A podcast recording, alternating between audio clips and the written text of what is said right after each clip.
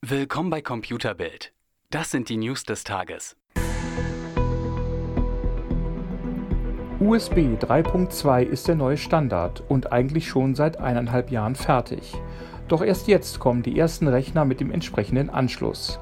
Ab Mitte des Jahres sind erste Mainboards geplant, die den schnellen Standard unterstützen sollen. Als Stecker kommt USB-C zum Einsatz. Die Daten zwischen den Geräten bewegen sich flotter. Die Übertragungsraten mit USB 3.2 liegen theoretisch bei bis zu 20 Gigabit pro Sekunde. Bereits im Zuge der Vorstellung von Pokémon Let's Go teaserte Game Freak für Ende 2019 einen direkten Nachfolger für die 3DS-Titel Pokémon Sonne Mond an.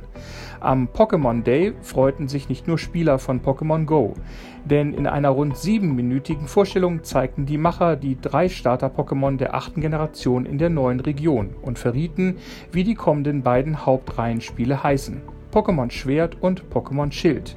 Beide Spiele erscheinen Ende 2019, zeitgleich in Nordamerika, Japan und Europa für die Nintendo Switch. Das erste Elektroauto für den Massenmarkt aus dem Hause Volvo ist da. Der Polestar 2 bringt es auf eine Reichweite von 500 Kilometern, leistet 408 PS und soll ab Anfang 2020 in Produktion gehen. Anfangs liegt der Preis bei 60.000 Euro, aber nach einem Jahr soll er auf 40.000 Euro sinken, wenn die Produktion optimiert wurde. Eine erste Präsentation des Autos gibt es auf dem Genfer Autosalon im März. Wir kommen der Zulassung von elektrischen Tretrollern und anderen Elektrofahrzeugen langsam näher. Jetzt gibt es erneut einen Entwurf, der von der EU-Kommission noch die Freigabe erhalten muss.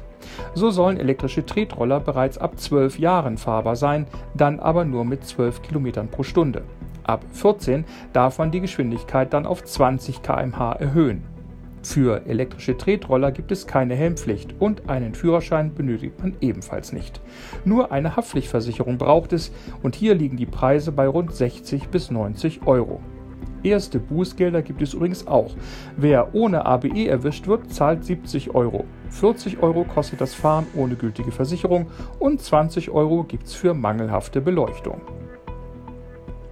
Die ersten sechs OneWeb-Satelliten für weltweites Internet sind an Bord einer Soyuz-Rakete ins All gestartet. Die Rakete hob am späten Abend des 27. Februar vom Weltraumbahnhof ab, wie die Betreiber Ariane Space mitteilte. OneWeb will in einigen Jahren die gesamte Welt mit kostengünstigem Internet versorgen. Hierfür will man hunderte Satelliten in den Weltraum bringen. OneWeb Satellites heißt das Programm.